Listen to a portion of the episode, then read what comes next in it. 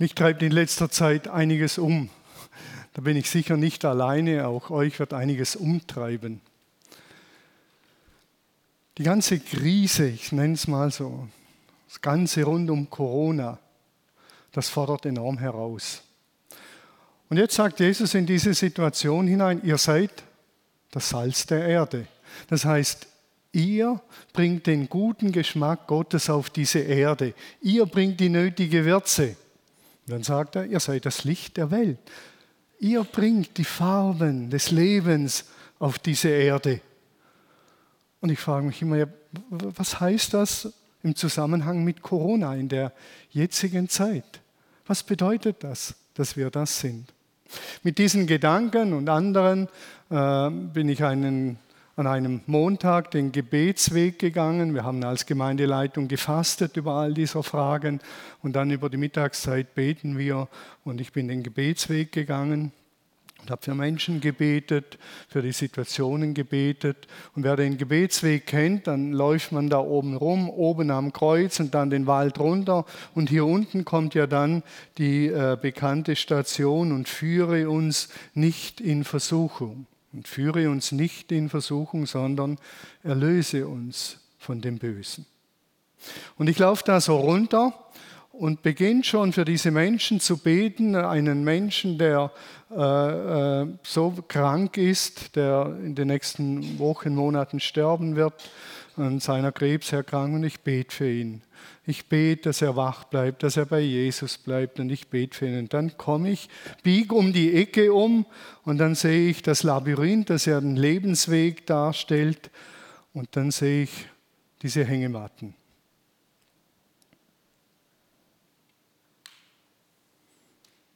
Und ich war völlig irritiert, bis hin zu geschockt. Man läuft da runter, betet für Menschen, dass sie in diesem letzten Lebensweg behütet bleiben, dass wir Klarheit bekommen, was es bedeutet, in diesen Tagen der Anfechtung zu leben. Und ich sehe diese Hängematten genau an diesem Punkt. Es hat mich irritiert. Ja, sollen wir jetzt schlafen? Alles in Ordnung? Oder was bedeutet das? Oder fahren Sie mich heraus und fragen mich, Thomas, schläfst du? Dann sind mir natürlich als, als Theologen tausende Bibelstellen in den Sinn gekommen, die Endzeitreden Jesu, wo er unter anderem immer wieder sagt, wacht und betet, seid wachsam, dass ihr in den kommenden Prüfungen bestehen könnt. Wacht und betet. Und genau an diesem Weg, wo es heißt, wacht und betet, sind Hängematten. Ich habe gedacht, äh, wo, wer immer das gemacht hat, wollen die uns herausfordern oder sagen die, hey Thomas, chill mal, bleib mal entspannt, alles im grünen Bereich, alles gut, leg dich in die Hängematten in der Zeit der Versuchung und dann penne einfach ein, fertig aus. Und wer den Weg von Jesus kennt, der weiß, dass er am Ende im Garten Gethsemane gebetet hat und zu seinen Jüngern gesagt hat, wachet und betet damit ihr nicht in Versuchung fallet oder in den Prüfungen bestehen könnt. Und wir wissen, die Jünger sind eingeschlafen. Es hat mich herausgefordert, dieses Bild. Und es war wie wenn Gott mich fragt, sagt Thomas, schläfst du oder bist du wachsam? Betest du oder bist du weggeknackt? So ist ja alles in Ordnung. Der Bauch spannt, ich habe ein super Auto, ein Opel, alles ist im grünen Bereich, alles bestens. Was will ich noch mehr? Es wird schon vorübergehen. Oder sagt uns die Krise etwas, können wir etwas aus ihr lernen? Oder stellen wir uns die Frage, was zählt denn wirklich? Was zählt wirklich in solchen Krisenzeiten? Auf was kommt es an? Und in diesem Weiterdenken ist mir dann eine Geschichte, ein Gleichnis in den Sinn gekommen. Äh, viele kennen es, das Gleichnis von den Törichten und von den klugen Jungfrauen. Ich lese es mal vor, im Fall es nicht alle so gegenwärtig haben. Ich lese es aus. Willkommen daheim. Wie sollt ihr euch auf das Kommen des Menschensohnes einstellen? Ist die Frage. Ich möchte es euch an an einer Geschichte deutlich machen, sagt Jesus. Da hatten sich zehn Brautjungfern auf den Weg gemacht, um den Bräutigam zu begrüßen. Jeder von ihnen hatte eine Öllampe dabei, fünf von ihnen waren töricht und gedankenlos, fünf dagegen waren klug und weitsichtig. Erstere hatten zwar ihre Lampen dabei, aber kein weiteres Öl. Die anderen hatten noch kleine Gefäße mit dabei, um immer wieder Öl in ihre Lampen nachzugießen. Leider kam der Bräutigam nicht zu dem Zeitpunkt, zu dem sie ihn erwartet hatten. Und irgendwann lagen sie in den Hängematten und schliefen ein. Mitten in der Nacht schrie plötzlich jemand laut, er ist da, der Bräutigam ist da, auf, beeilt euch, ihn zu begrüßen. Ich habe eine Hochzeit erlebt, da ist die Braut mit so einem Oldtimer gekommen und sie kam 40 Minuten zu spät. Also 40 Minuten warten hier vorne der Bräutigam und der Prediger, da wird man auch irgendwann müde und knackt weg. Wir sind nicht eingeschlafen, aber es war sehr, sehr herausfordernd. Die Brautjungfern sprangen auf und machten ihre Lampen zurecht, doch die einen hatten fast kein Öl mehr in den, in den ihren. Sie baten daher die anderen, unsere Lampen gehen aus, lehnt uns etwas von eurem Öl. Und diese erwiderten, dann reicht es weder für euch noch für uns, geht schnell und kauft euch Öl. Also es ist ein bisschen unchristlich, gell, dieses Gleichnis. Ich sage, Siegfried, gib mir ein bisschen Öl. Der Siegfried sagt, stopp, dann reicht es weder für mich noch für dich. Ich behalte es für mich. Und die bekommen keinen Rüffel, sondern Lob am Ende. Das taten sie, doch während sie noch unterwegs waren, um Öl zu kaufen, fand der Empfang des Bräutigams statt. Als nun jeder, der anwesend war, ihn begrüßt hatte, gingen sie zum Hochzeitsfest in das Gebäude und die Tore wurden verschlossen. Kurze Zeit darauf kamen dann auch die übrigen fünf Brautjungfern und klopften an das Tor. Herr, wir sind hier, lass uns bitte hinein. Öffne, Kyrie, Kyrie, mach uns auf. Er antwortete, ich soll euch kennen? Ich soll euch kennen? Ich kenne euch nicht. Ich denke nicht, dass wir uns schon einmal gesehen haben. Und dann kommt die Quintessenz, so bleibt einfach wachsam. Denkt voraus. Ihr könnt nicht wissen, an welchem Tag und welcher Stunde der Menschensohn kommt. Ich will jetzt gleich nichts nicht umfassend auslegen, aber die Frage ist natürlich erlaubt, welche sind die Klugen und welches die Törichten? Wer handelt klug und voraussichtig und wer handelt dumm und töricht und einfältig? Und was ist der Ölvorrat? Das sind ja die entscheidenden Fragen. Wenn wir Matthäus Evangelium lesen und diese Geschichte steht im Matthäus Evangelium, dann finden wir dieses Wortpaar klug und töricht an einer anderen Stelle nochmals. Und das ist bedeutend. Es kommt sonst nirgends mehr vor, aber an einer anderen Stelle kommt es genauso vor. Und dort sagt Jesus, wer meine Worte hört, beherzigt und danach handelt, der ist ein kluger Mann wer meine Worte hört, beherzigt und danach handelt, der ist ein kluger Mann. Und dann geht es weiter. Wenn ihr jedoch meine Worte nur anregen und bestenfalls diskussionswürdig findet, sie aber euer Leben nicht beeinflussen, ihr nicht danach lebt, dann seid ihr wie ein törichter und dummer Bauherr der sein Haus mitten auf einen sandigen Strand baute. Und dann kam die Krise, dann kam der Sturm, dann kam der Wind und das Gewitter und die Flut kam und spülte alles weg. Wenn wir von den törichten und klugen Jungfrauen sprechen, dann sind die Klugen die, die hören und handeln und die Dummen die, die hören und nicht handeln. Und bezeichnenderweise steht diese Passage am Ende der Bergpredigt. Das heißt, Matthäus 5, 6, 7 sagt Jesus, so beende ich das. Wenn ihr das beherzigt und danach handelt, dann seid ihr kluge Leute. Dann seid ihr Licht und Salz für diese Welt. Dann bringt ihr den Geschmack Gottes auf diese Erde. Dann bringt ihr die Farben Gottes auf diese Welt. Und es wird bunt und lebendig. Der Ölvorrat ist nichts anderes, als dass wir Bergpredigt leben. Das wäre der Ölvorrat. Berglehre leben ist Ölvorrat anlegen. Und dann sind wir bereit, wenn der Bräutigam kommt. Und ich muss das hier betonen, es geht hier nicht um eine Werkgerechtigkeit. Wir müssen uns das Reich Gottes verdienen. Darum geht es beim besten Willen nicht. Und Jesus will uns auch nicht Angst machen, denn wenn er kommt, sagt er immer wieder und die Engel, hab keine Angst, Martina, fürchte dich nicht. Keine Angst, keine Panik, keine Irritationen. Ich bin's, der gute Hirte. Also das Ziel ist nicht, dass er uns Angst macht. Um das geht es gar nicht für die, die draußen bleiben müssen. Und es geht nicht um Werkgerechtigkeit. Es geht darum, dass wir unsere wahre Berufung als Menschen entdecken.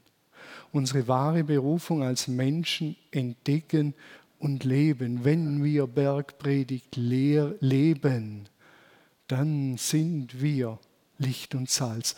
Dann werden die Menschen unsere guten Taten sehen und den Vater im Himmel preisen und sagen, wow, habt ihr einen guten Gott. Es geht beim Bergpredigt leben. Und es geht beim Ölvorrat anlegen, geht es nicht, ich sage es noch einmal, um Werkgerechtigkeit, sondern es geht darum, dass wir unsere Berufung finden und neue Welt Gottes leben. Das, was einmal kommen wird, der große Friede, der große Shalom, das gute Miteinander, dass Gott wieder auf dieser Erde lebt, das sollen wir im Vorweg leben. Dann sind wir parat und gerichtet für die neue Welt Gottes. Darum geht Es Es geht nicht darum, dass ich, Thomas Dauwalter, der poplige Eiracher, in den Himmel komme, sondern dass ein Eirach Reich Gottes lebt, Himmel lebt.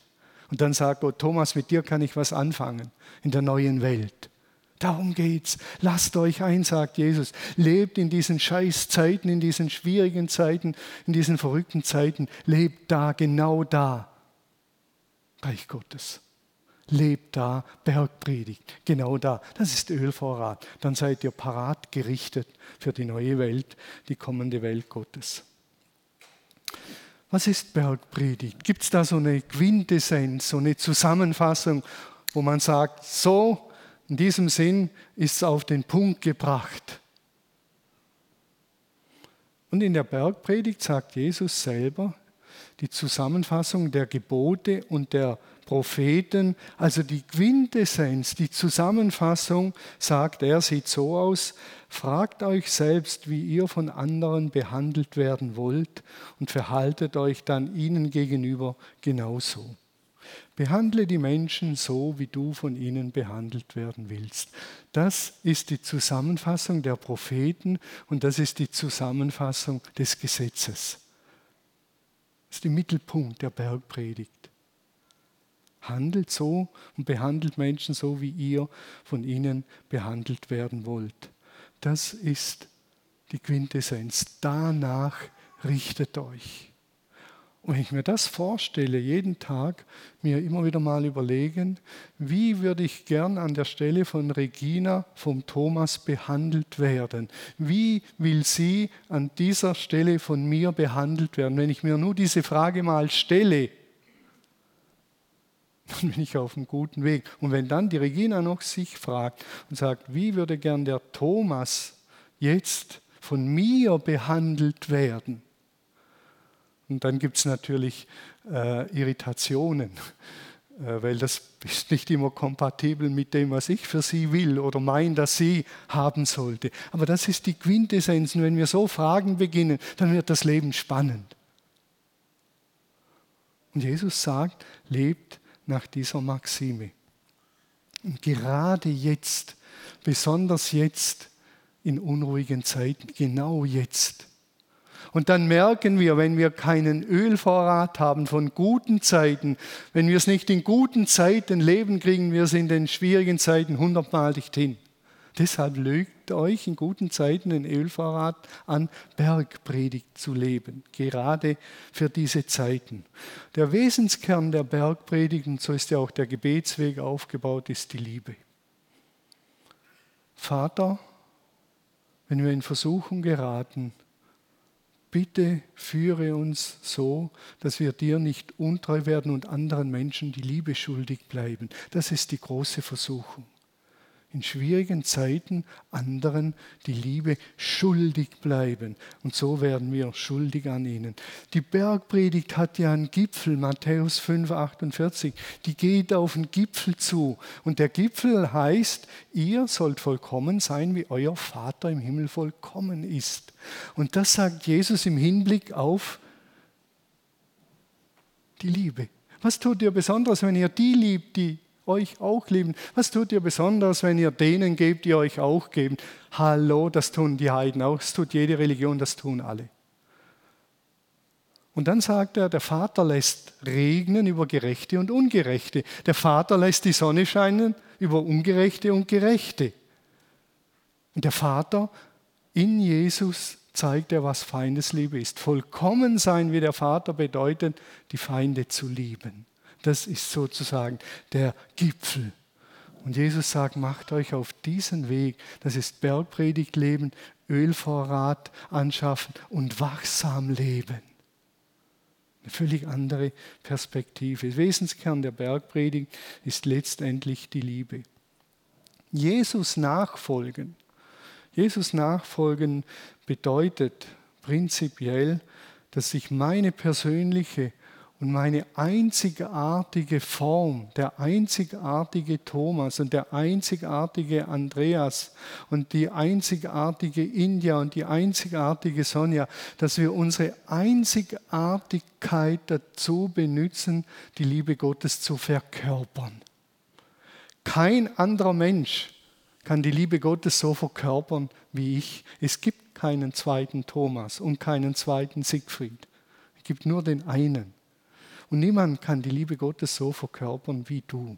Auf diese einzigartige, wenn auch, fast hätte ich gesagt, kastrierte äh, Art und Weise, die ist nicht um, allumfassend, aber wenn wir alle zusammenkommen, und das ist die Gemeinde und die Liebe Gottes verkörpern, dann wird die Liebe Gottes umfassender, umfassender. Deshalb braucht es auch Gemeinde die Liebe Gottes verkörpern, so wie ich es nur kann. Das ist mein Auftrag, wenn ich Bergpredigt lebe. Finde ich ein schöner Auftrag. Liebe Gottes verkörpern und leben. Das bedeutet Nachfolge, das bedeutet Ölvorrat anlegen.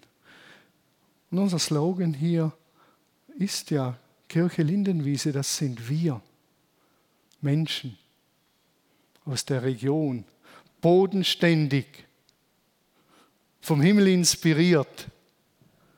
Und dann kommt es gemeinsam, üben wir Gottes Liebe ein und leben sie im Alltag. Hier ist ein Ort, wo Liebe Leben eingeübt wird, damit sie im Alltag gelebt werden kann. Wir dürfen im Großen fragen, was bedeuten diese Krisen? Aber die Umsetzung beginnt immer im Kleinen bei mir persönlich. Jetzt, so wie ich euch anblicke. Nachher, wenn ich zu Hause bin. Heute Nachmittag, wenn wir jemanden besuchen.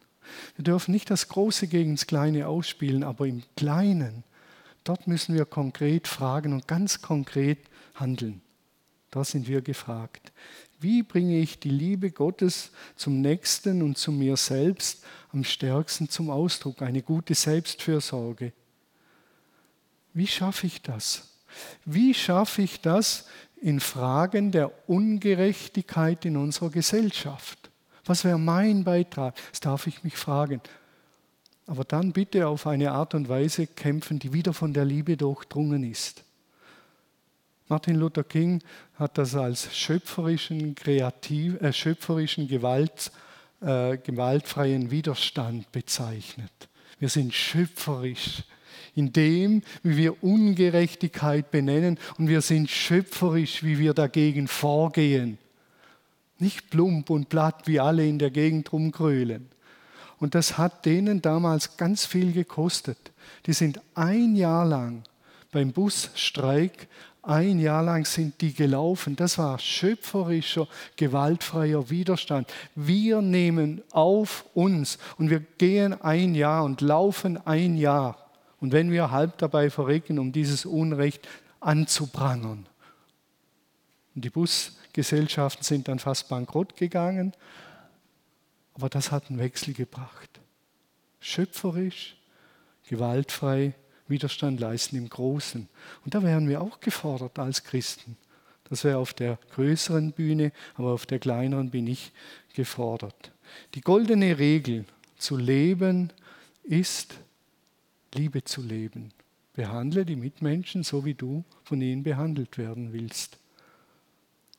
Du sollst Gott, deinen Herrn lieben von ganzem Herzen, von ganzer Seele, deinen Nächsten wie dich selbst. Also die Selbstliebe ist kein Gebot, ein Doppelgebot, Gott lieben und den Nächsten. Die Selbstliebe oder Selbstfürsorge, die wird vorausgesetzt, die ist normal. Die ist normal, die wird vorausgesetzt, dass ich mich um mich kümmere, dass ich mich pflege, dass ich esse und trinke, dass ich meine Seele pflege. Das wird vorausgesetzt, das haben wir auch verlernt, leider. Aber das ist der Kern der Bergpredigt.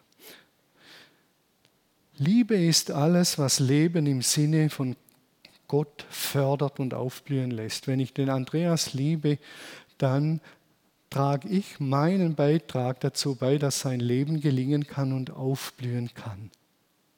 Das heißt nicht, muss ich hier sagen, dass ich ihm alles abnehme. Das heißt nicht Helikoptereltern sein. Das heißt nicht Helikopterpastoren sein, die den Leuten alles abnehmen.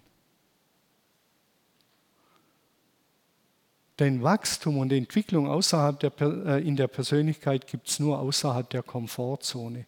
Und wenn wir Menschen alles Schwierige abnehmen, reifen und wachsen sie nicht. Unsere Kinder können ein Lied davon singen, wie der Papa sich bemüht hat, dass sie äh, widerstandsfähig werden und wachsen und aufblühen können. Damals haben sie bei manchen äh, Dingen geweint, wenn sie Holz aufbeigen mussten und all die Dinge. Äh, andere dürfen, ich muss hier und bla bla. Heute lachen sie und sagen, Papa, es war so gut, dass wir lernten, uns durchzubeißen. Es gibt auch eine Art robuste Liebe. Also verwechselt Liebe nicht mit allen, immer alles abnehmen und immer alles für sie regeln. Das ist keine Liebe, das ist Affenliebe. Aber die Liebe sorgt dafür, dass der andere aufblüht und sein Leben gelingt.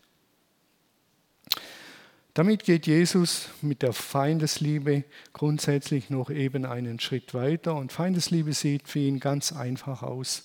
Betet für eure Feinde und segnet sie. Stellt euch das vor, Impfgegner beten für Impfbefürworter. Ganz einfach.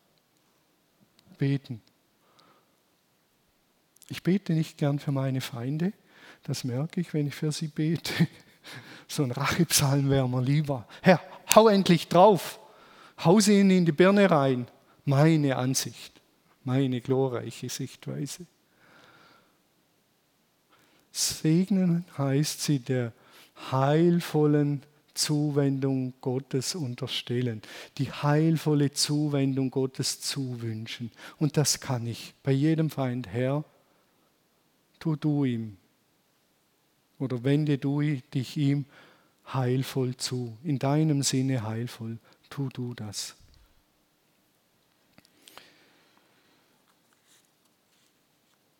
Ein weiterer Aspekt der Feindesliebe wäre, dass wir keine Rache nehmen.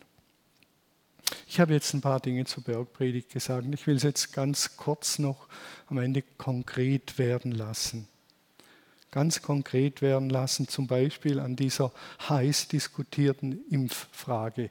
Und ich weiß, da begebe ich mich auf Glatteis, das weiß ich.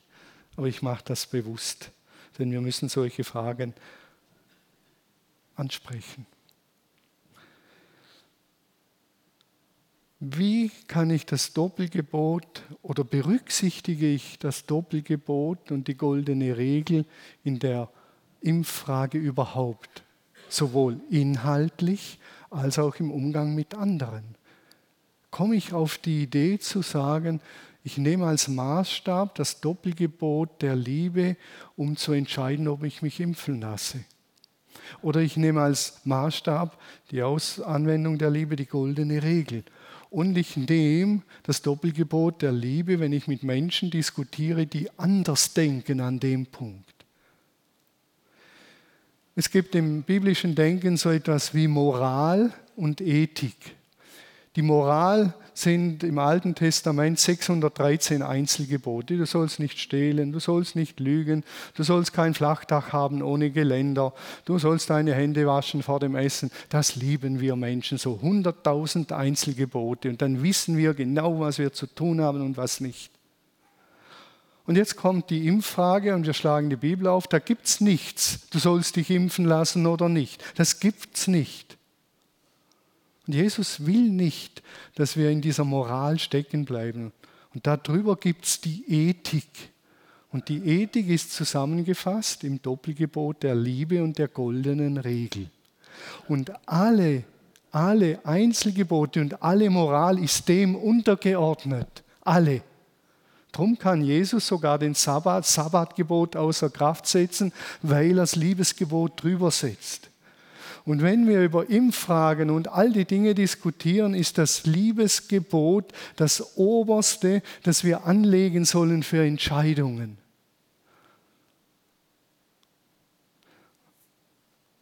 Und da gibt es drei Fragen zu beantworten.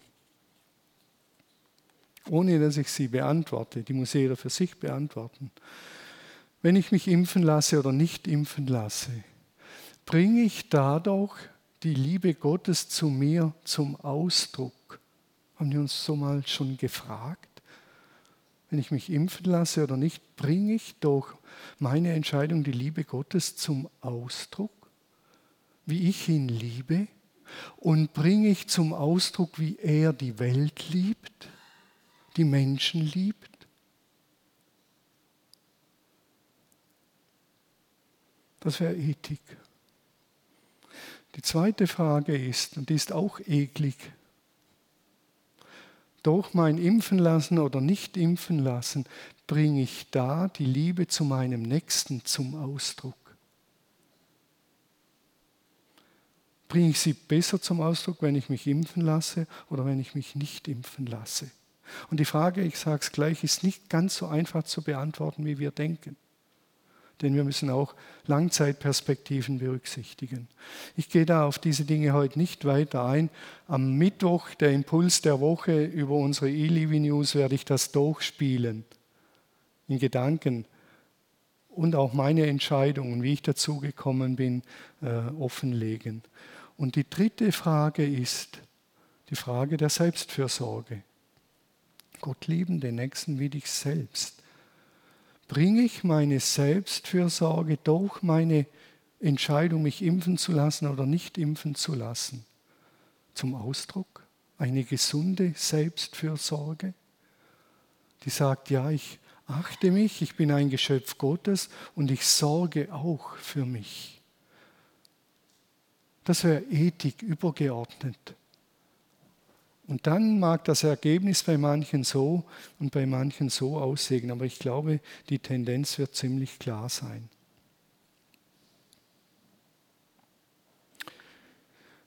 Die große Gefahr in solchen Krisenzeiten ist, dass wir das Wesentliche aus dem Auge verlieren, dass wir das Wesentliche nicht mehr sehen. In Matthäus 24, 3 bis 12, das möchte ich noch lesen, Matthäus 24, 3 bis 12 geht Jesus noch einmal auf solche verrückten Zeiten ein. Er sagt, der Tempel wird zerstört werden und so weiter. Und dann heißt es, die Jünger waren so sprachlos, dass sie nichts entgegneten. Erst als sie später auf dem Ölberg saßen, wagten sie es, Jesus zu fragen. Sag uns, wann, wieder, wann, wann wird das passieren?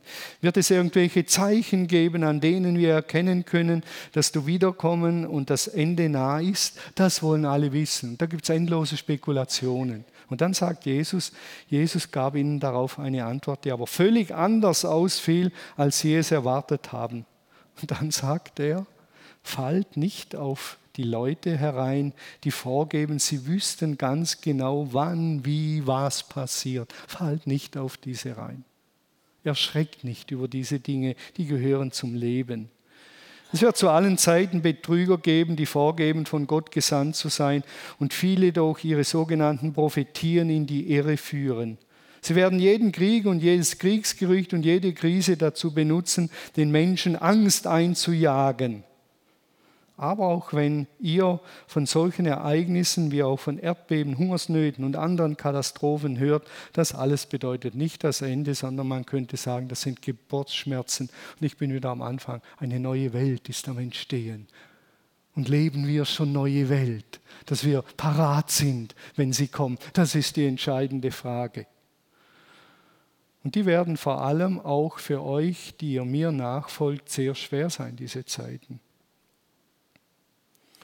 Und dann sagt er, viele von denen werden durch falsche Propheten irregeführt werden. Viele. Schlimm dabei ist, dass es oft die eigenen Leute sind, die sich gegen euch wenden und euch vor lauter Hass euren Verfolgern ausliefern.